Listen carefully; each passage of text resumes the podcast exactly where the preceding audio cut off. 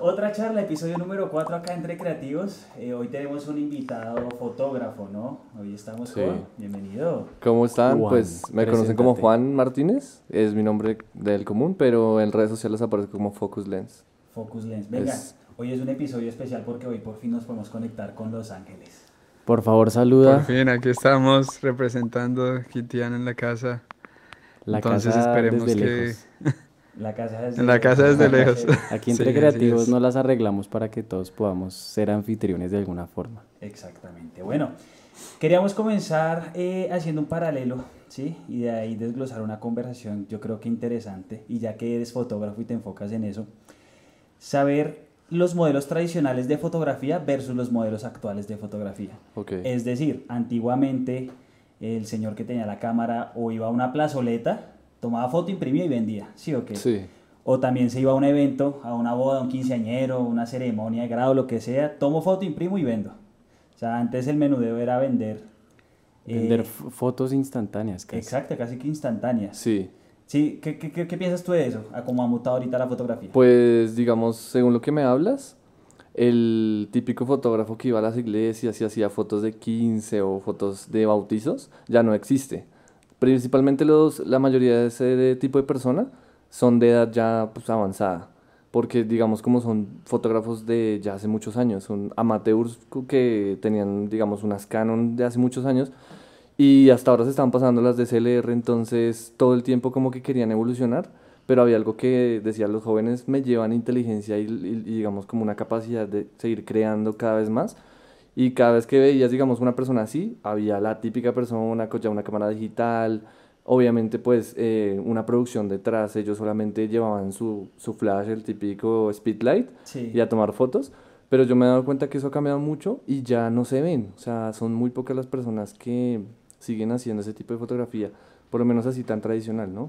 Por ejemplo, hoy en día cuando tú vas a una celebración, ya sea un grado, un matrimonio, lo que sea, es raro ver hoy en día un fotógrafo y es más, mucha gente se para con sus iPhones a, tomar ese rol que hoy en día ya, pues tristemente para los fotógrafos han tenido que... ¿Cómo se han adaptado? Digamos que la gente tiene una idea errónea y es que entre mejor sea el celular, mejor gama tenga o mejor megapíxel tenga, son mejores. Y no tienen en cuenta que lo que hace bien, o sea, lo que le da la calidad a una cámara es el sensor. Y es, es algo que, es, que hoy que vamos a estar platicando, yo sé que de pronto vamos a llegar como un debate chévere porque la gente tiene mucho esa idea de que mm, de pronto algún día un celular alcanza la calidad que tiene una Sony de las últimas o una Canon.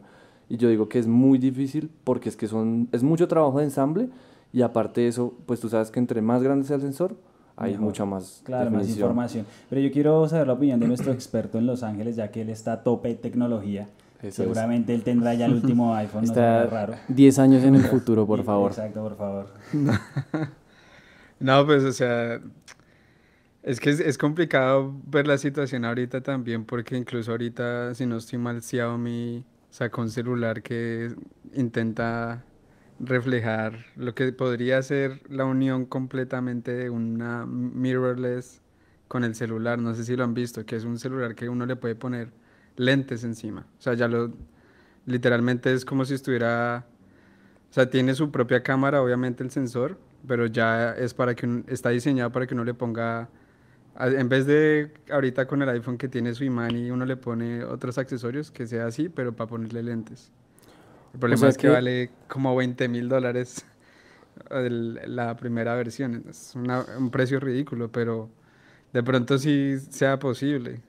O sea, ¿tú crees que, y con Juan, crees que es posible que hoy en día si un fotógrafo se compra todo el equipo y se lo mete a un celular puede tomar el rol del fotógrafo antiguo o de pronto hay que tener un poco más de técnica además de los equipos? Además de, digamos, un iPhone como los últimos que es el 14 Pro Max, eh, hay que tener conocimiento en fotografía, porque algo que tienen los iPhones es que tienen un revelado muy bien hecho. Y el, para los que no saben qué es un revelado. Para los que no saben qué es un revelado, es la forma como procesa la imagen el, el, procesador del celular y el procesador que tiene dedicado a la cámara de los iPhone.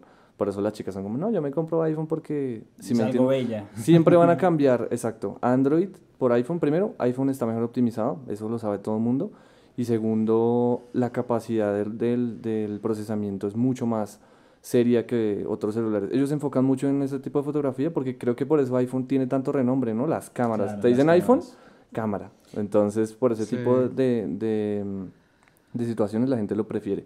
Yo creo que si tienen ya como un equipo específico, si tendrían de pronto como que tener un conocimiento básico, que es la luz o Composición, composición, algún plano, algo así. Porque de nada te sirve tener un celular de 20 mil dólares y, Y más. usar el selfie. Y enfocar para y el enfo- Sí, de- total. cortar cabezas. Sí, exactamente. Sí, Entonces, Pero, pero vea que no se, no se nos haría raro porque hace poquito estuve cubriendo un evento. Sí. Y claro, yo estaba con mi armatroste, mi burrote, la cámara, el lente, todo. y había un man al lado con un iPhone, pero montado como en esas jaulas que ahora venden para celulares.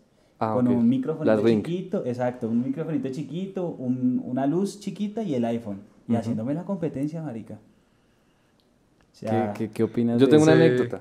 A ver. Y se las voy a contar. Yo estaba haciendo fotos para una pareja de bastante dinero. Y él tenía. No había llegado el 14 Pro Max, tenía el 13 Pro Max. Y el señor era como muy arrogante con ese tema.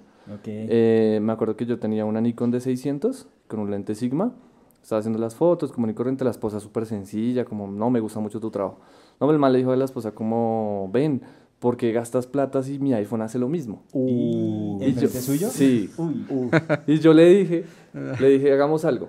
Si tu iPhone saca la misma foto exacta, o sea, tiene la mejor calidad que mi cámara, yo no me pagas la sesión. Hijo de pucha.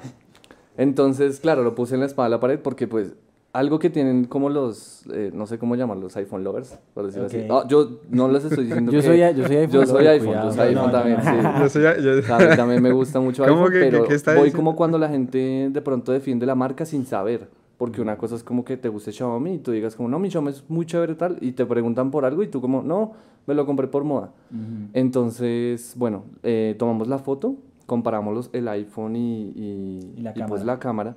Entonces le dije, como tienes un Mac, un computador, yo traía uno portátil y les mostré la foto. Entonces yo fui ampliando el iPhone y ya a un punto donde pixela.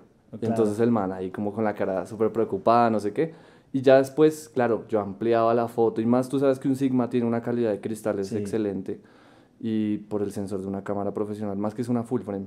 Claro. Eh, claro, o sea, dijo- le bajó la cabeza y le dijo a la chica como, no, sí, tienes razón. Yo creo sé qué". que ahí el punto que le hubieras dicho al man es como, marica, si, si yo tomo la mejor foto, Me me, paga paga el doble. doble. Obvio.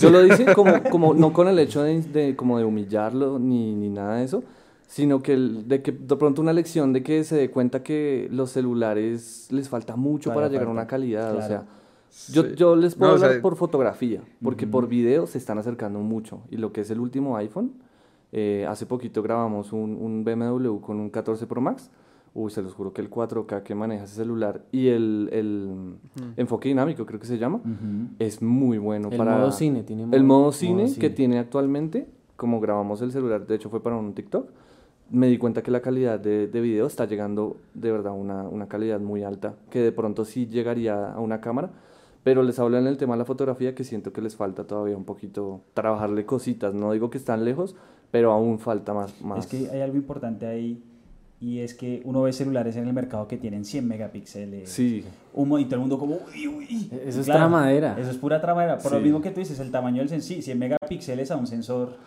chiquitico. sí, o sea, un sensor así, de 24 megapíxeles, se lleva uno de 200, Claro. así, de chiquito. Claro. Entonces, es lo que te digo, la gente de pronto tiene mucho esa idea errónea de que entre más megapíxeles hay más calidad, pero tiene que ver qué tipo de sensor construye. No sé si ustedes sabían, y pues eso es un dato importante que la gente sepa, eh, los sensores que mm, tienen las cámaras de los iPhone, creo que los últimos ya no, porque ya los hace Apple, pero los fabricaba Samsung. Por eso también los S20 Ultra, los S22 tienen una calidad brutal, y más el zoom que tiene óptico, que es un zoom bien trabajado. Aumenta demasiado. Y la calidad se mantiene, es que es una cosa espectacular. Entonces es eso, la gente cuando defienda una marca, defiéndanla con algún argumento por lo Claro. menos, pero no se pongan así como el man que me dice, no, mi iPhone toma mejores fotos que tu cámara. Claro. Entonces sí, Sí toma mejores fotos que otros teléfonos, pero Que con una otros cámara teléfonos, sí, obvio. no creo. Oiga, pero el man también muy lanzado, ¿no? Pues Demasiado. Pues Demasiado sí, obvio. Y, y- y- y pues es que yo digo que de pronto él tiene mucho eso de que mm, la marca como que les vende un producto como que súper guau y, no y tienen muchos contras, ¿sí? Claro. ¿Sí me entiendes? Entonces por eso pues fue como el, el, como que otro contra. eh, la batería. Uy, sí. La batería yo de los estoy iPhone- sufriendo por eso. La batería de los iPhone es algo que deben mejorar mucho. Porque, por ejemplo, que hablaban de la marca Xiaomi. Xiaomi tiene celulares que duran demasiado. Los Mi, los, los últimos, duran demasiado. Te duran prácticamente dos días. Hijo de pucha. Entonces, sí, eso es, es lo que toca mirar a la hora también de, de comprar un celular. De pronto, si eres amateur por la fotografía, yo digo que cualquier celular, si tú eres como amante a, a hacer fotografía, con cualquier celular puedes aprender. Así sea de 5, 8 megapíxeles, lo, lo importante es que sepas conceptos. Realme. Ay, no, perdón. Ay, no, sí, Sí. sí, no, sí, no. Motorola. Motorola, sí, de, de lo, Claro. lo- Realmente lo que lo que veo en este momento es que sí hay mucha gente que sí se quiere lanzar como a, a empezar a trabajar un- únicamente con celulares. O sea, porque es algo que se ve que a veces termina beneficiando más a las marcas usar un video publicitario para hacer, no sé, un reel para Instagram, una publicación de un comercial para TikTok. A veces suele ser mejor que lo graben con el mismo celular, incluso que lo grabe obviamente una persona profesional, o sea, cualquiera puede ser tú, puede ser Diego, y, y esa persona se dedica obviamente a planear totalmente el proyecto, pero el proyecto se dedica a hacerlo, voy a hacerlo como que se vea creado desde TikTok, Claro, usando las fuentes, los efectos. eso- eso- Y se eso ve que realmente sirve muchas veces más. Y yo creo que eso es como algo que mucha gente va a empezar a hacer, porque se ve como esa supuesta como relación entre la sí, persona de, sí, sí. de cercanidad sí. al, te- al que se vea con, gra- al ser grabada con un celular. Sí, eso, eso lo hablamos con Matt en el, en el episodio ante antepasado, ¿no? El primero. Que muchas veces el contenido que más pega en redes sociales no es el que está grabado con la cámara más casi, no, Sí. sino con el celular ahí muy digerible. Sí. Exactamente. Y yo creo que a raíz de la pandemia es que la gente también como que se motivó mucho, ¿no? Salieron A muchos emprendimientos. A salir como del miedo a... Yo estuve en la, en la moda que sacaron de que como no podíamos ir a estudios a hacer fotos, empezaron a usar FaceTime para Ah, que la modelo para se hacer- cuadrara sí, sí, sí. videollamada y uno tomara el screenshot. Y un fotógrafo que se llama Mm, Alessio sí. Albi, si no estoy mal, es un fotógrafo de Italia, él sacó esa tendencia y muchos fotógrafos se le pegaron. sí, sí, sí, sí. Y me parece que fue algo como muy innovador Sí, porque pues en pandemia era completamente eh, diferente toda la situación en cuanto a salir y, y trabajar. Entonces sí también concuerdo contigo de que se viene una era de, de que mucha gente va a utilizar el celular para muchas cosas. Y una de, esa, de, de- una de esas muestras es esos festivales que apoyan grabar con celulares. Creo que es Smartfilm, ¿no? Acá Ah, sí, hay en un festival Colombia. de cine con Ah, sí, es. Margins. Por ejemplo, y, y tú ves y graban con cualquier marca y sacan unos cortometrajes brutales. Muy brutales. sí. Exactamente. Entonces yo digo que no es el equipo, es el, el- el- no es la flecha, sino el es el indio. indio. Cierto Siempre que lo he yo- dicho. yo, yo apoyo Sí. esa idea mucho, pero hasta cierto punto, ¿no? Hay igualmente limitaciones que la tecnología pone. Ujú. Pero sin embargo, sí, el hecho de mochar cabeza no es de cámara, es de... Sí, no, no, no. Pero No, bueno, y que y- tener una buena flecha, tener un buen arco afecta muchísimo también. También, Para- exactamente. El nombre, la- la- más que todo para el- grandes clientes. Ve, Sí. ¿cuán- ¿Cuánto tiempo llevas tú en la fotografía? Yo cinco años ya. Cinco años. cinco años en la fotografía. Empecé pues como todos en Instagram, ¿no? Con su típico portafolio y todo eso que al día de hoy ya siento que no, que ha cambiado mucho, que ya no, no lo veo como portafolio, lo veo como, o sea, la, la red social se ha ido mucho hacia el lado como entretenimiento y como Sí. se pegó mucho hacia shorts, hacia lo que hace TikTok. Siento que ya lo que es nuestro contenido audiovisual es muy difícil que se vea, a menos de que lo hagamos tipo reel o... o- tú sabes que la gente casi ya no, ya no, digamos, ya no le gusta como ver fotos así. Las desplazarán, las les darán like como porque les gusta y ya. Pero no, te- no siento que tenga la misma retención de antes. Y yo empecé con redes sociales cuando había un auge demasiado grande. Cuando yo trabajaba con Instagram antes, y ahorita no, no, no trabajo con clientes de ahí. ¿Y ahora cómo trabajas tú? Yo trabajo con una página que se llama Startup Service, no sé si la han escuchado. No, es, una página, es una página que eh, es fundada en París y es una página que tú pagas una suscripción como tipo Netflix o algo así, un poquito más cara, ¿no? no Netflix es barato a comparación de la página Y esa página lo que hace es que te segmenta clientes. ¿Cómo les explico que funciona la página o que yo la entiendo? Es gente que de pronto no tiene tiempo para entrar a Instagram y poner fotógrafo de bodas, tal. No, se meten en Google y ponen necesito fotógrafo de bodas Villaleiva. En tal lado. Tin, te segmenta, tú estás posicionado. Yo ya llevo bastante tiempo y ya tengo una posición en, en Bogotá, creo como de tercer lugar. ¿Hay que pagar alguna suscripción? Sí, Tú como fotógrafo. sí. Ah, O sea, tú para Tú que como fotógrafo recibas clientes mensualmente. pagas. Es como un directorio virtual, pues. Exactamente. Con Como eso, como todo. páginas amarillas se sí, llamaba. sí, sí, El pero. Pero pues tú tenías que pasar hojas por hojas, ¿no? Sí. Yo de esas plataformas ya había escuchado, y no solo de fotografía, sino también de otras, eh, de animación, de Ok. doblaje de voz. Pero esa plataforma acá en Colombia sí tiene buena salida. Sí. Vea, pues. O sea, les puedo decir que yo vivo gracias a esa página. Ah, juepucha. Ah, no, para mañana Ah, está súper bien.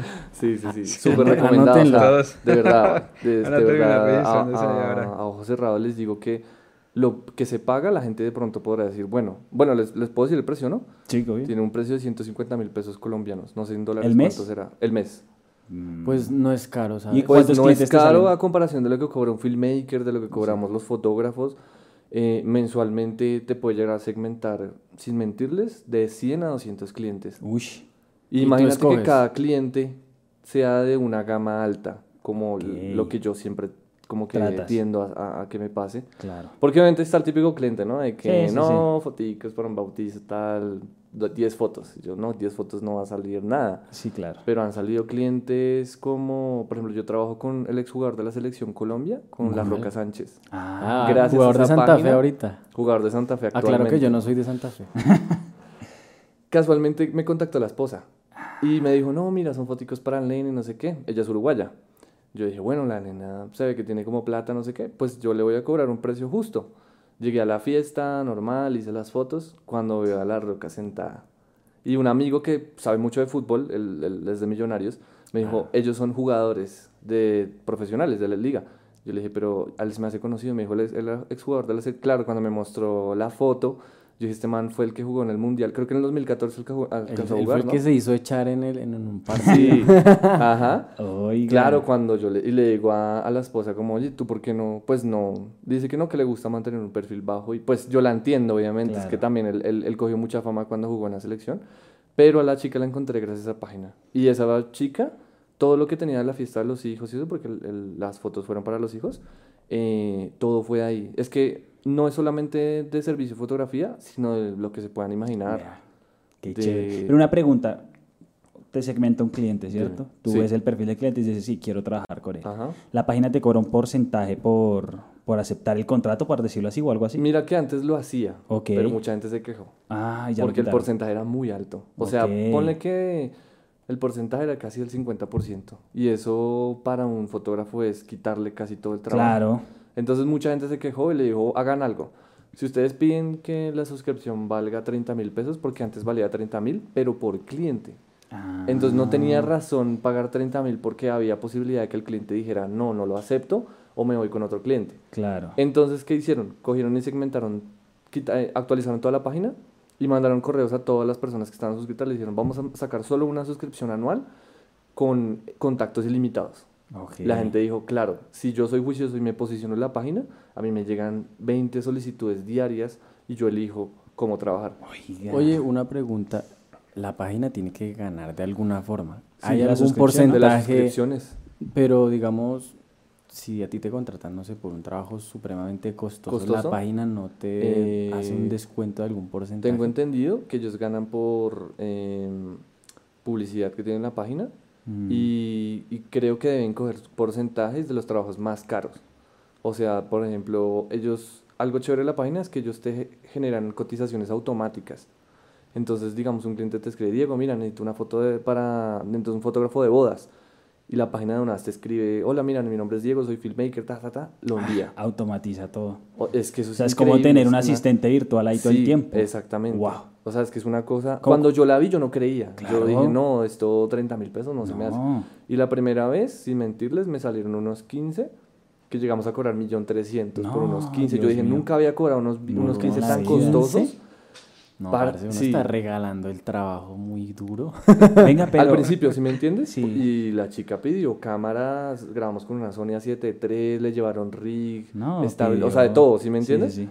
Pero en el momento que alguien pagara unos 15 millones 300, para mí era como un gangazo porque, digamos que en Colombia, no sé si en otros países y pues de los que nos ven, en otros países, en Colombia los 15 se pagan muy mal. Claro. Por eso yo no los hago. Eh, a mí no me gustan, me 300, parecen muy 200. aburridos, no me gustan, no, Sí. no es mi segmento, prefiero las bodas, la verdad. Hablando de fotografía, bueno, eh, vea que hace, hace bastante tiempo yo estuve en una discoteca tomando fotos y me pareció muy curioso que me encontré con un señor, ya de edad, por ahí unos 60 años. Ok. Y el man lo que hacía era ir a las discotecas, tomar fotos, tenía una impresora por ahí medio escondidas, las Oh. imprimía de una vez y se la vendía a la gente borracha. Cada foto en 50, 60, porque la gente está borracha, no medía. Pero entonces, Sí. digamos, esa era su manera de cazar clientes, a como tú no lo presentas ahorita, que con un asistente virtual y llegan... ¿no? Sí. Esa página que, de, las, de la que nos estás hablando, nos dices que tiene auge en Colombia, ¿cierto? ¿Creerías tú que el modelo tradicional aún podría funcionar en la fotografía? ¿De ir a, a cazar clientes? Sería difícil, porque es que como ya hay tanta tecnología, la gente tiene mucho esa idea de que no necesita como, como antes se hacían las cosas, ¿sí? Entonces de pronto se cohiben un poco algo. Por ejemplo, en, digamos en mi experiencia, antes yo sí solía, no sé si te pasaba, Diego, que tú escribías en Instagram como, oye, mira, soy fotógrafo, tal, eh, hasta para hacer colaboraciones Sí. o para conseguir clientes. Eso muchas veces los vi, lo vi hechos en videos que decían como, ¿cómo quieren conseguir clientes? Yo digo, pero es que eso ya ahorita no se usa porque ya la gente de pronto como que se le hace muy raro que el mismo fotógrafo contacte, no sé, a marcas pequeñas o algo. Ellas a uno por, por el trabajo de uno mismo es que las marcas lo contactan. Te dicen como, no, mira, necesito fotos para tal. Entonces yo siento que esa parte tradicional es complicada. Pero la gente que de pronto se lo propone, yo creo que sí podría llegar a conseguir clientes de la manera tradicional, buscándolos. Por ejemplo, esa idea de la... De, la, De ir la a cazar está borrachos. Está, brutal. ¿De ir a cazar borrachos? Sí, está El buenísimo. problema es que si le roban la impresora o si se le daña la impresora, perdió el año. Sí, sí, no. Esas impresoras son costosas. Ve, eh, qué chévere. te quería preguntar Sí. otra cosa. Eh, nos dice que te gustan las bodas, ¿cierto? Pero Sí. si a ti te preguntaran qué tipo o en qué enfocas en la fotografía, ¿qué responderías? Eh, yo soy full retrato, o sea, soy, Retratos. soy fotógrafo retrato, pero mi énfasis, yo, yo siempre creí que mi énfasis era en moda como tal, pero mi Instagram es muy como retrato lifestyle, como estilo de vida. Me gusta mucho eh, retratar situaciones o de pronto sesiones cuadradas, pero que se vean muy lifestyle, como muy estilo de vida, no tan producidos, ¿sí me entienden? Obviamente he hecho fotos en estudio y ese tipo de cosas para marcas y eso, pero mi, mi nicho como tal es retrato así, lifestyle. Me gusta mucho. Tú nos decías que tienes tu estudio en En Chía. Chía. ¿Cómo es ¿Cómo es tratar de, Chía? no, eh, tratar de emprender estando lejos de, digamos que es Bogotá, que es donde está todo el mercado? ¿Cómo haces para Ok. convencer a un cliente para que vaya a Chía? Es que es, Eso es cierto. es difícil. Eh, bueno, pues yo viví en Bogotá, ¿sí? Como le, le decía a él que viví en Teusa, eh, nací en Teusaquillo, casualmente. Eh, pero me can- como que la ciudad me, me ahogaba mucho, o sea, los trancones, el ir de norte a sur a donde un cliente, me estresaba muchísimo. Y ahora, una- y ahora literalmente te ahogas en agua. Sí, literal, pero entonces ahora digamos, la, el, estilo, el estilo de vida es diferente, como más calmado, más tranquilo. No sé si ustedes que viven acá, y pues nosotros que yo también viví acá, yo siento que Bogotá es una ciudad muy acelerada. Todo el tiempo la gente está corriendo para, no sé, asistir a una reunión, llegar a la casa, llegar de trabajar. Entonces ese tipo de situaciones fue lo que me hizo pues eh, montar, digamos, la oficina en Chía y, y el estudio como tal. Eh, pues la mayoría de clientes van como a cerrar los negocios, como a que tú les muestres portafolio y eso, pero como tal las sesiones casi siempre son, son por fuera o alrededor. Por ejemplo, las bodas nunca son en los estudios, en ese tipo de cosas, pues porque tú sabes que la mayoría son en, en lugares que alquilan o ese tipo de cosas. Yo viví en Chía un tiempo. Y, ¿Y qué irlo, a visitar era una odisea. Nadie me visitaba. No, pero con Sí. respecto al trabajo, siento que también es como abrirse puertas allá, porque allá también hay marcas, allá también hay cosas Sí. que uno puede hacer, y no hay tanto fotógrafo como en Bogotá, entonces tiene uno tal vez las de ganar en ese sentido. Sí. Y, hay, y, y Chía es de los pueblos más costosos de... Sí, allá hay mucha Creo plata. que en allá es el más plata. caro. O sea, no estoy es diciendo que yo sea aquí millonario y eso, ¿no? No, pero, pero- cuando tú dices como, ay, no, es que ella tiene una casa en Chía, tiene plata. Claro. No, y uno, uno se, se ve la plata. Uno ve carros Sí. de marcas y se Sí, ve sí, la sí. plata. Y Chía tiene... Es que Chía llegamos... eh, la gente que va constantemente ya siente que no es un pueblito. Ya es como parte de Bogotá. Es un barrio gomelo de Bogotá. Y tú dices, digamos que de pronto la distancia. Yo como ya me acostumbré, ya pues, digamos ahorita que les dije que había como trancón, lo más cansón de Chía es la autopista norte. Claro. la Porque es donde sale y entra carro para los pueblitos aledaños, y Cajicá, Zipaquirá. Pero pues a mí no me parece lejos, o sea, así como que tú me digas Melgar, Bogotá, no. ¿Cuánto llevas allá en Chía? Llevo ya 16 años. Uy, no, ya Sí. lo tiene, ya lo tiene deporte. O sea, yo, yo volví, digamos, eh, a Chía hace como un año, ¿sí? Ah, a ok. vivir otra vez. Pero, pero cuando me pasé a vivir a Chía, que dejé de Bogotá, sí, 16 años, y ya después dije, no, me vuelvo a Bogotá eh, en un apartamento, tengo también lo del estudio y eso, y mm, lo pensaba por los clientes. Pero es un error porque yo decía, bueno, todos mis clientes son de Bogotá, pero por ahí un 50% tiene carro, un, un vehículo en que moverse. Entonces no siempre tengo que ir a los apartamentos o a los lugares donde ellos necesitan las sesiones. Entonces también por eso decidí devolverme porque yo dije, pues la mayoría puede llegar al estudio o nos podemos ver en un punto medio y es más fácil. Entonces pues por ese lado me, me gusta. Ve, eh, estabas hablando que te gusta hacer retratos. Ujú. Hay muchas veces, bueno, muchas veces, eh, siento yo que los retratos más espontáneos o, o los mejores se toman aquellas personas que no son modelos. Sí, porque un modelo ya la tiene clara. Un Sí. modelo ya sabe cuál es su perfil, cómo sonreír, a dónde mirar y todo. Total. Para las personas, cuando tú fotografías a alguien que no es modelo, la típica pregunta es, ¿y cómo hago? ¿Y cómo poso? Eso es una pregunta difícil. Exacto, yo tengo una manera de sacar retratos, Dime. pero quiero saber si tú tienes algún consejo para sacar un retrato espontáneo que se debe tener en cuenta. Pues Tips de fotografía para principiantes. Un tip muy, eh, o sea, para que lo tengan muy en cuenta, cuando, la, cuando sea una chica o un chico que no se ha tomado nunca una foto, eh, la fotografía por sí no es como tal el nicho, o sea, como que tú eres fotógrafo, sino que la cámara intimida Claro. muchísimo. O sea, puede que alguien diga como es solo un objeto con el que se trabaja, pero una cosa es que te tomen foto con un iPhone, un celular chiquito, a que vean un lente Claro. gigante y la Las chica diga, luces. no, esto es otra cosa porque viene, primero saben que la resolución es mucho más alta, Claro, va a van a todo. decir, se me van a ver los poros, Las arruguitas. las arruguitas, y me dicen, no, que si la edición, ¿qué tal? Entonces un tip que yo les puedo dar eh, a la hora de hacer foto con la primera persona que nunca se ha hecho fotos profesionales o con una cámara profesional es que es echarle con esa persona, así como estamos charlando nosotros. No, vamos y tomamos un café antes de que venga la maquillista o algo, platica con ella, pregúntale cosas. Eso que hace que la chica se suelte y diga, ya, entré en confianza, por lo menos le estoy contando cosas.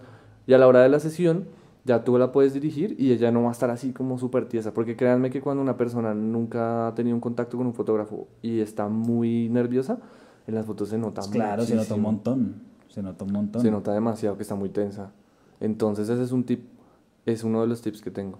Otra, otra duda que me surge hablando en nombre de mucha gente que a veces yo soy un poco ignorante en el tema es cuando tú vas a un lugar muy bonito, estás de viaje y quieres sacarle una foto bonita a tu novia, a tu mamá, Sí. ¿cómo haces para convencerla de que las fotos no son simplemente pararse, hacer así y sonreír, El- sino que tiene que salir como espontánea, que Sí. vaya acorde con el paisaje? La típica pose de tía que siempre te dicen como párate así o, o que Sí, así sí, con sí, el- sí, sí. y son Ah, sí, está son- la típica del brazo acá, sí. Y, y, de se ve lado. horrible o sea y yo les digo ¿cuándo han visto una modelo con una pose así tan E- Esa pose es más que todo como ¿De reinado? ¿no? Eso De- es de reinado. de reinado. De reinado. Por eso le de- llaman pose del reinado. colegio, parce. Eh, o las de- sí, Sí. exacto. Pues algo muy curioso y, y- y les, les puedo contar una cosa chistosa, es que yo detesto hacer fotos familiares, no me gusta. Mm, Creo que es un colmo de un fotógrafo porque siento que mm, ya llevas toda la semana trabajando fotos, ¿no? Claro. Haciendo fotos, modelos, marcas, lo que quieras, productos. Y llega un cumpleaños, te dicen, ay, es que mi hijo es fotógrafo. y yo le digo, más que esperas que te haga una producción de un, un pastelito y tú ahí O sea, eso es algo que, que yo siempre como que he tenido en la cabeza que no me gusta, me, me, como que me, me da fastidio, no me gusta. Sí, entiendo. Pero aún así les saco las mejores fotos, ángulos buenos, ¿sí? Sí, claro. Igualmente siento yo que a uno, uno haciendo un trabajo sencillo, ellos dicen, wow. Sí, Sí, sí, para la familia uno es como, no, pero es que mi hijo toma, claro, comparando producciones que uno hace ya con gente detrás, es otra cosa, pero con una fotico que tú le tomes bien iluminada a tu mamá o a tu papá o a tu abuelita, dicen, wow, esto es una cosa, Es cierto. ¿sí me entiendes? ¿El modo retrato del iPhone sí sirve para eso? Sí, Ah, bueno. sí, sí, sí, sí, sí. Ve, entonces... Yo tengo el típico tío Ajá. que tiene el último celular, creo que ahorita tiene como el 14 Pro Max, y siempre es en las fiestas así como, no, don Manuel se llama, Manuel, tú eres el que tiene el celular, entonces ya a mí no me cogen como fotógrafo y ya siempre, no, que el iPhone y que no sé. Se qué". salvó. Se salvó, Sí. no lo cogen de parche. David, Exacto. querías, querías meter la cucharada. Cuéntame. Eh, no, lo que iba a de- decir era de que, pues ya que llevas cinco años trabajando en esto, ¿en qué momento llegaste a que ya puedes empezar a vivir de esto? O sea, ¿cuánto se demoró tiempo te en llegar a ese punto? Me tardé más o menos dos Cuatro años, de años. prueba. Ah. Dos años de prueba. ¿Dos años de prueba. ¿Dos años? Uy, ¿Y cuatro cómo años empezaste? Uy, ya. ¿Cómo Ya si- ya empezaste si a tú tienes cuatro años y ves que no vives de esto, ya es porque no es tuyo, o sea, No, ya... papi, No, sí. a otra cosa. Sí, claro. Dos años eh, donde ensayo y error.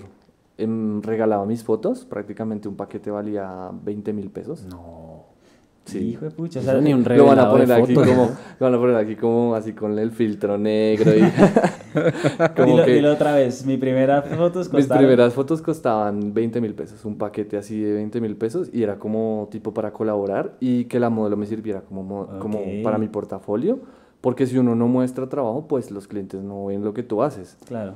Pero lo más difícil, digamos, de empezar en la fotografía, por lo menos en Colombia, es que yo siento que en Colombia, no sé si en partes de Latinoamérica también, pero por lo menos en Colombia no valoran el arte como lo deberían valorar. O sea, es muy En- difícil. En Colombia la gente no valora en general el esfuerzo de las otras personas. Sí, es muy difícil, o sea, Ajá. quieren que hagas las cosas regalado, ya sea fotografía o Lo que lo sea. que sea, en un restaurante, cualquier cosa, siempre van a buscarle el pero para Sí. que le rebajes más, así tu trabajo sea espectacular. Y Sí, eso, es, sí. eso, es- eso la Y eso es algo triste, eso es algo triste y, y por eso al principio yo creo que los fotógrafos no resurgían, porque mucha gente, te lo juro, o sea, de 100 mil y no, que si más barato, que No. si me regateabas. Claro. Colombia es un país que ama regatear Ah, sí, no. con su vida No, entera. De ese tema quería tocarte también porque justo hablaba- ha- hablabas de la plataforma que utilizas para vender tu trabajo. Sí. Entonces ahora lo que, digamos, ¿no crees que de pronto de cierta manera esa plataforma pueda ser de doble filo para ustedes? Pues porque más gente va a poder comparar precios. Mira Es parte del capitalismo, es ¿no? parte- sí, yo creo que es parte del Eh, sí, capitalismo y del es- consumismo también, ¿no? Pero mira que algo chévere de la página es que tú decides con qué cliente te vas. Porque Mm. la página te dice qué presupuesto tiene el cliente. Ah, no, nene. Ya O sea, dice esto qué para tamaño un- es el marranito. Sí, exacto. Esto para un fotógrafo. ok. Exacto. Esto para un fotógrafo que es amateur y está empezando y dice yo, mis sesiones valen 200, ¿será que sí me las pagan? Créanme que hay un cliente en esa página que las va a pagar. Claro. Y hasta más, que ustedes les van a decir, no, mi página, mi- mis fotos ¿sabe? no valen eso. Pero la gente con lo agradecida que es, porque yo sí tengo que decir que clientes de clientes hay. Están los típicos que regatean, la gente que no tiene límites, que creo que Diego ha tenido esos clientes que te dicen, mira, tengo una producción de 20 millones de pesos y si quieres más plata la meto, pero con tal de que me des algo de calidad, yo lo hago. Claro. Entonces la página, algo chévere, para responder la pregunta, David, es que en la página te aparece, eh, la persona tiene un presupuesto de calidad excepcional, mediana, básica o súper simple. La gente súper simple es la típica de, no, bájame de 100 mil Ya. o ese tipo de cosas. Entonces por eso les digo que es una página espectacular, porque es que les hace todo, o sea, asistente, está optimizada y aparte de eso está al día a día con tendencias. Entonces ahí les deja poner todo, que si, que si es un fotógrafo de retrato, que si es lifestyle. Creo que hasta hasta boudoir, que es el de lencería y ese tipo de Sí. cosas. Cada vez actualizan las categorías. Ok. Y pues la gente ya solamente como que escribe lo que necesita y ya tú simplemente Va a pues... tocar que nos patrocinen. Mm, Sí, no, y que Star of está- Service si nos estás viendo. Ah. Es que eso es el datazo, es el Sí. datazo. Y más que funcione en Colombia, porque plataformas así de pronto hay más. Yo había Como escuchado de Fiverr, un par, como, como Fiverr. Fiverr y demás, pero que funcione en Colombia ya es otro Yo intenté nivel. trabajar con Fiverr y no. No te dio chicle. No, no, no me funcionó. Un amigo sí trabaja con ellos editando videos y le va muy bien. De editor, tal vez, sí. Pero, pero para, por ejemplo, de mm, editar foticos y eso, casi la gente no. Ya. No, ellos mandan bodas y te dicen, tengo tantos dólares, edítame las bodas. Te mandan pues todos los archivos de video y tú les editas y ahí sí. Pero en Fiverr es muy difícil posicionarse porque hay mucha gente que se regala. Claro. Lo que, lo que mencionaba David. Sí, Juan, acá... Es que eso es lo que, eso es a lo que yo voy, o sea, qué tal que más adelante, ahorita más gente quiera entrar y pues termina afectando la misma plataforma. se nos estamos posiciona haciendo? este... ¿Qué estamos haciendo? Se nos, Ayuda. posi- se nos posiciona este Sí, podcast y llega a 4 millones. Ah. El Startup Service. Es que sabes de pronto qué pienso yo, que es que Fi- comparándolo directamente con Fiverr, Fiverr ya está retoteado, o sea, ya hay mucha gente ahí Mucha metida. gente. Siento que esta es más, más exclusiva y adicional a eso tú tienes que pagar. Entonces ya de entrada hay un filtro, porque si tú vas a pagar 100 150 mensuales... 150 mensuales. Si Hay tú gente pagas- que no. Sí, si tú pagas 150 mensuales es porque eres fotógrafo ya... Sí, o de pronto estás empezando y pues dices de alguna sesión que me quede. Es que le- lo que les digo, con, digamos al mes les llega la tarjeta, ¿no? Les descuenta. Pero ustedes ya se hicieron una sesión de 300, ya el resto es, ganancia. Claro. Es que ya es, eso es lo que yo decía en la página. Si eh, todo el tiempo me va a estar quitando y quitando de cada cliente, creo que Diego me preguntaba que si eh, quitaba un porcentaje como lo hacía antes, eso sí ya no es rentable. Claro. Pero como está ahorita el, el modelo y ojalá no lo cambien, es, es muy buen negocio, la verdad. Mm, como ve, yo, yo estuve viendo en tu Instagram que, como lo mencionaste al principio, colaboraste mucho con influencers, Sí, con bastante. actrices, modelos y etc. Y has mencionado tres, tres palabras. La primera fue confianza en el, tema, en el tema de los retratos. Sí, La segunda fue lencería, cuando mencionaste los fotógrafos que hacen... Boudoir. Exactamente. Y la tercera se me escapa, pero la pregunta puntual es, eh, ¿has tenido algún cacharro con eso? Yo me acuerdo que hubo una época acá en Colombia donde estaba de moda hacerle fotos en lencería a las, a las chicas. sí. Todos los fotógrafos hacían esas fotos y eran fotos de colaboraciones en su mayoría. Y también hubieron muchos problemas por ese tipo de fotos, ¿no? ¿Qué clase de problemas? Yo conozco gente, marica, que incluso se compraban una cámara profesional solo por el morbo de tomarle fotos a viejas en lencería. sí. Eh, ¿Alguna vez tuviste algún cacharro? Yo en lo personal nunca, Pero sí hiciste este tipo de fotos. pero conozco casos heavies. Sí. Casos Sí. heavies que han pasado. Por ejemplo, una marca muy eh, grande de mm, ropa, creo que se llama, no sé si la puedo decir, los funamos aquí. No, sin decirla, pues. Bueno, una, una, marca, marca. tipo, tipo Matelsa, si me entienden? Ah, de una esa marca gama. como emergente colombiana, pero ya Emergencia posicionada. colombiana, pero posicionada. Ya. Resulta que el fotógrafo, eh, al hacer fotos con la modelo, como la, la ropa era tipo lencería, eh, lencería no, sino ropa, in- ropa interior deportiva y ese tipo de cosas, eh, hubo una denuncia muy grande con que las modelos eran acosadas por el fotógrafo. Ah, pucha. Y eso llegó a mucha gente y la página, la marca Murió. murió. Ah, vea Sí, usted. la marca ahorita en día creo que ya no posiciona. La lapidaron. Sí, pero durísimo porque se, se aliaron fotógrafos grandísimos de Bogotá Para hundirlo. y empezaron a hundirla. Es que, es que lo que te digo, fue una época brava donde muchos fotógrafos hacían eso y, Sí. y como que había tensión en el ambiente, ¿no? Como, como que, uy. Sí, Y, y todo el mundo denunciaba por Instagram en historias, este fotógrafo, este team, este team. sí. sí ya mira que ahorita ya no se ve tanto. Pues no sé, ojalá y, y, eh, de verdad, de corazón digo que hayan cambiado su pensamiento porque eso es muy feo que a ti te conozcan por acosar modelos. Claro. O No, sea, es eso- que eso no es fama, es infamia. Eso es infamia totalmente. Y pues eso también daña el nicho de los fotógrafos porque empiezan a hablar y dicen como, no, pero es que mira que los fotógrafos son así, todos son así. Entonces ya nos meten en una burbuja general donde piensan que todos tenemos ese tipo de comportamientos y pues Eso es sí algo no que, es. que daña mucho al nicho. Claro que, o sea, hay que resaltar una cosa. Yo trabajé en una revista eh, tipo Soho, ¿sí? Ok, Eh, la revista era de Nueva York, pero el plus de ellos era que las modelos eran colombianas, ¿cierto? Y eran, eran fotos en lencería. Yo de esas fotos no publiqué ninguna, casi ninguna en mi Instagram, precisamente para evitar comentarios y demás, porque yo estaba netamente trabajando. Ah, pero sí quiero resaltar que esos escenarios o esos entornos se prestan demasiado para muchas cosas. Y no solamente que el fotógrafo sea manilargo, sino que hay modelos también que son... sí. Cosas serias. No sé si tienen fetiches ahí de que hay en una sesión de fotos. Pasa mucho y lo, bueno. lo puedo decir, pues si quieren lo Sí, sacan. tírelo. Y es que la, Sí. a- a- digamos, no sé si a todos los fotógrafos, pero en los que yo he podido encuestar, eh, hay modelos que te ofrecen eh, tener relaciones a cambio de pagarte la sesión. Ah, pucha. Sí, y es algo muy heavy porque yo digo, y, y pues creo que les puedo dar un consejo a los fotógrafos que están empezando, ni siquiera como se les pase por la cabeza hacerlo, porque por una calentura o de pronto una costón o lo que quieran, Se tiran su carrera. se van a tirar la carrera en un momentico, porque con tal de que la chica le diga a la amiga, No. como, oye, ¿cómo te hiciste las fotos con él? No, mira, me acosté con el fotógrafo. No. Empiezan a dar la bola, vuelve y, y- ya el nombre de ese fotógrafo queda como que se acuesta con las modelos. Ya no Claro. lo vuelven a llamar accede, nunca. O accede a que le paguen de esa sí. manera. Claro. No, entonces, ¿qué estás haciendo? O sea, tu forma de pagar, de, de vivir, ¿sí me entiendes? Y lo que tú dices, eh, pasa de ser fama a ser infamia. Sí. Yo cuando trabajaba en No, ya revista- si hay otra mujer que quiera trabajar con él y que le cuenten eso, probablemente ya no va a querer No, por el simple hecho de que lo haya hecho. Y más como está el mundo ahorita. No, claro, ahorita ese tema Sí, es re es delicado. súper delicado. Súper delicado. Yo trabajé en esa revista y llegó un momento donde, digamos, el ambiente estaba tan, tan en recocha que yo renuncié.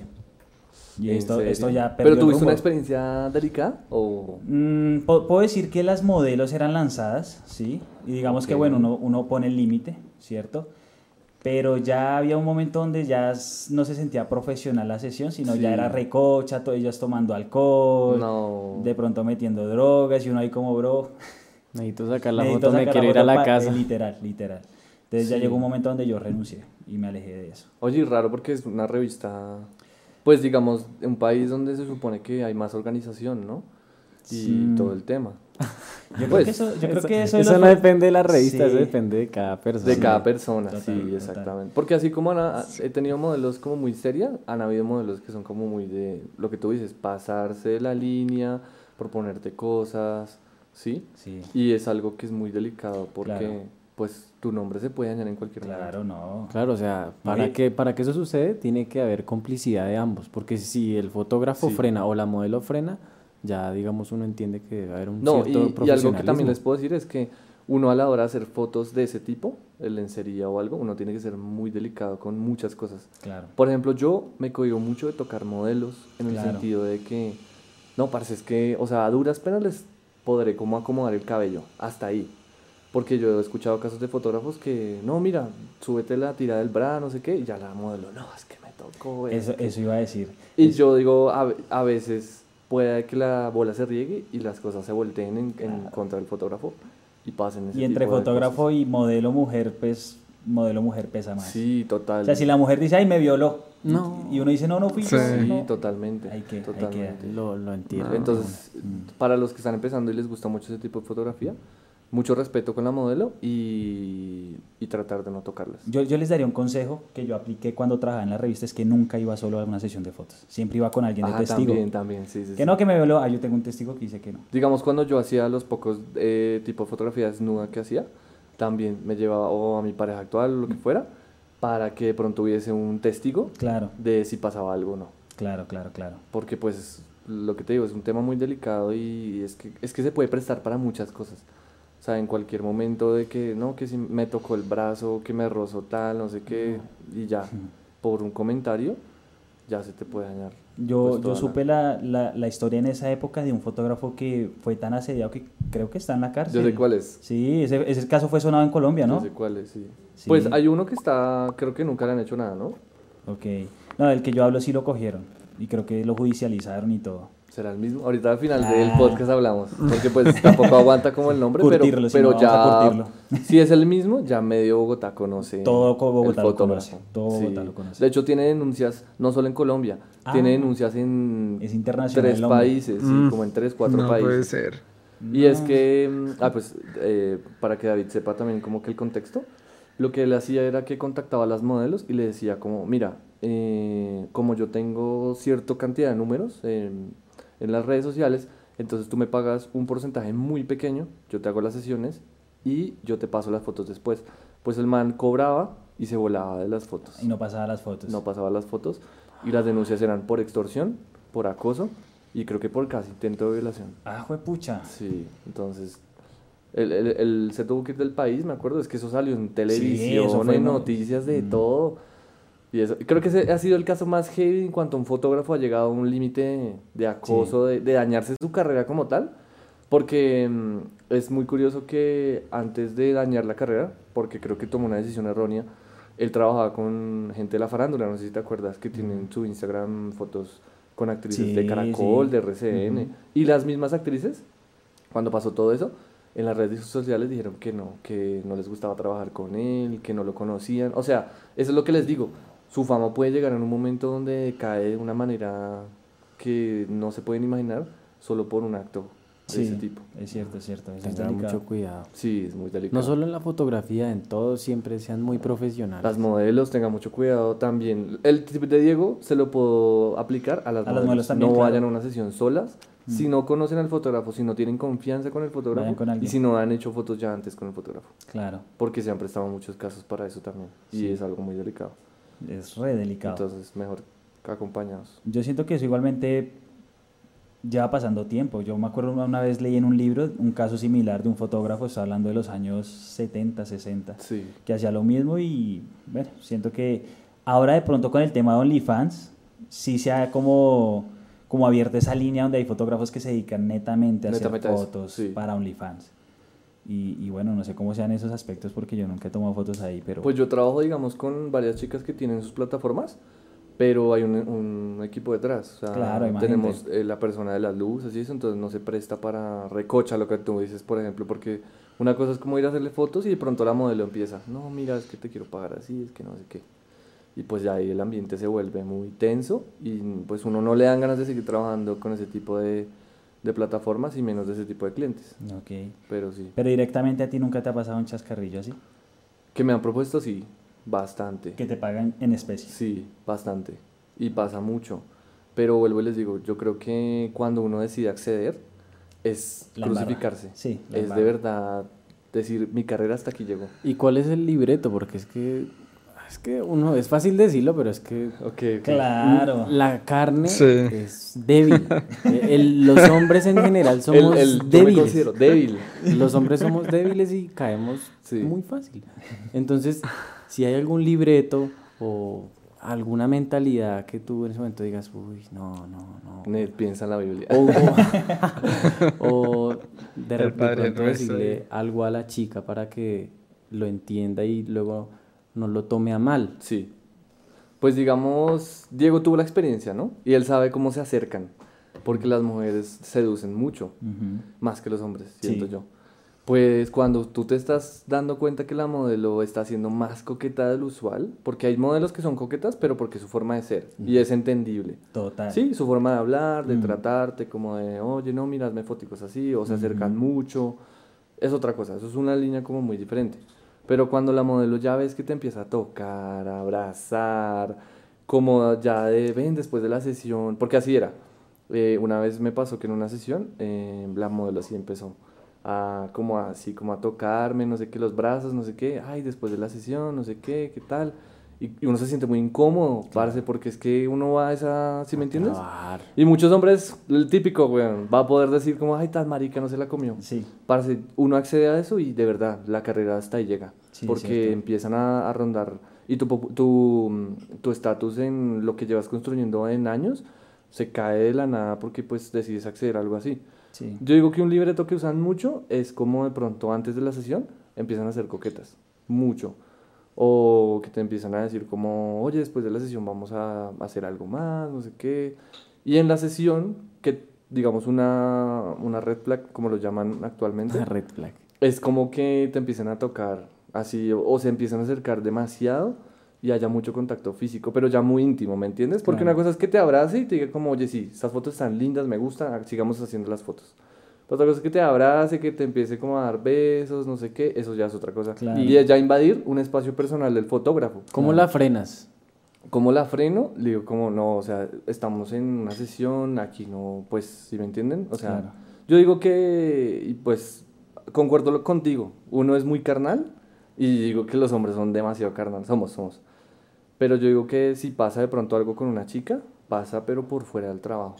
Pero no se confunden trabajo con... De los de ser posible otro día que no sea el día de la sesión, no sé. Sí, yo, o después del- de la sesión, pero no sé, después de irse a tomar algo, platicar, o pero de una como que, oye, ven, te pago así. Con la cámara en la mano. Sí, no, no, no. Así. Sí, no, es delicado. Sí, es tema. muy delicado. Pero yo creo que igualmente también un freno muy grande si uno va con alguien. Sí, Si uno va con alguien ya... sí, sí, sí. ahí Yo creo que tú vas con un amigo. O, o con tu novia. Con la con novia, novia, esa es infalible. La novia. Sí, eso es infalible. Las y si no tienes pareja, y si no tienes pareja, pues llevarte una amiga. Exacto. Llévate una amiga y la chica se va a sentir como, bueno, no puedo aquí hacer de las mías porque es, tiene, tiene Sí, una, una persona viene que con viene alguien. con él y no voy a, Sí, eso a es cierto. boletearme de esa manera. Yo sí tuve un- una anécdota. A mí me pasó un chascarrillo más o menos similar. Le- me contrataban para tomarle fotos a un, a un hombre, a un chico. El man me dijo, son fotos para mí, eh, con ropa. Cuando llegué al, al hotel donde se iba a hacer la sesión de fotos, el man me dijo, son para mi novio. Sin camiseta, pero Mm. con pantalón. Y yo, bueno, hasta ahí vamos dentro de los límites. Aceptable, sí. Cuando ya estaba en la habitación, el man me dijo, es que yo soy modelo webcam y las fotos las necesito en bola. Si quieres, te pago el doble. Y, bro, Y, y yo ¿Por dije, no dicen las cosas desde el inicio? de pronto por pena, quién sabe, pero ya me cogí ahí en caliente, te pago el doble. Y yo, uy, bueno. Uy, brother, sí. yo accedí, por- y porque no estaba solo, yo estaba con un asistente. Entonces accedí a tomar las fotos, pero claro, es, es- es un poco incómodo sacar ese tipo de contenido, el man ahí jalándose el ganso y mirándome y yo así. Ah, es que era video. No, era foto, pero como foto, no Ay, sé, como un fuck. congelado. O sea, la acción y todo. Claro, y yo ahí tomando la foto y el man así. Uy, qué... No, Y yo, ¿será que se- No, no, eh, terrible. Pero pregunta, ¿sientes que lo que te pagó eh, Sí, valió la sí, pena. vale la pena ajena Sí, que, valió la pena. que, que sufriste? Yo no lo disfruté, pero valió la pena. Incómodo, un poco O sea, sí incómodo, bastante sí. incómodo. Incómodo. Pero Bastante bueno, incómodo. igualmente las fotos quedaron bacanas. Dato, dato ahí a, a decir de pronto, el man era Nietzsche, pero para ser Nietzsche... Y full respetuoso y todo. O sea, Pues la mirada estuvo como muy seductora. Muy tino asprilla. sí, la mirada estaba re seductora, pero no, el man no, no se metió conmigo. Ok, ok. Pero bueno, chévere esta charla que acabamos de tener entre Respeto. creativos. Terminamos con un tema bastante interesante, ¿no? Wow. Súper, eh, súper. Candente. Sí, de principio a fin. el- Candente. la Sí, entrevista. el tema de los modelos. heavy. Juan, danos tu Instagram para que te sigan, porfa. Eh, aparezco como arroba focus, raya al piso, lens, raya al piso. Así. Ok, ¿y cómo era el nombre de la página de esa superdotada? Star of Service, así, tal cual. Ok. Ahí igual la pueden buscar, está posicionada en número uno. Y ahí para que le echen un ojo y si les gusta, creo que les dan una versión de prueba, vale 30 mil y tiene 30 días. Re Ustedes bien. la prueban. Re bien. Ujú, Kitty, ¿algo más que añadir? No, y creo que eso sería todo. No, pues un placer haber compartido contigo, bro. Vale, David. Muchas gracias por haber bro. venido. A ustedes Por por, la venido a Los invitación. Ángeles. Próximamente un podcast en Los Ángeles. Ay, Por favor. Pero paga los tiquetes y favor. Con viáticos incluido y todo. Bueno, pues muchas gracias, Juan. no, a y ustedes. Un aplauso Para el nuestra invitada, muy bien. Y, ah, bueno, y, y, a, a, nuestra máster. y a nuestra máster Paula Sí, muchas Merchan, gracias. Sí. estudiante de la Javeriana, Metiéndole fuego a la le banda. está metiendo. todo. Les quería, les quería decir que me parece muy chévere el set que tienen montado. La gente no ve lo que hay detrás. Ah, gracias. De pronto mis historias van a ver alguna que otra cosa, pero de verdad que valoren lo que es un podcast porque, Sí, porque es cabrón. es- sí, o sea, es un trabajo arduo Sí. y para que tengan una calidad buena y todo, todo es como muy minucioso y Mm. tiene que ensayo y error lo que tú decías. Entonces, y pues le- les digo que los felicito por el podcast, está muy chévere. Próximamente los invito al mío cuando lo armen. De Gracias. Juan. Vamos nosotros felices. Sí, Mm, me parece muy una. bacano lo que están haciendo y pues espero que la sigan rompiendo. Firme. Muy Gracias. chévere todo.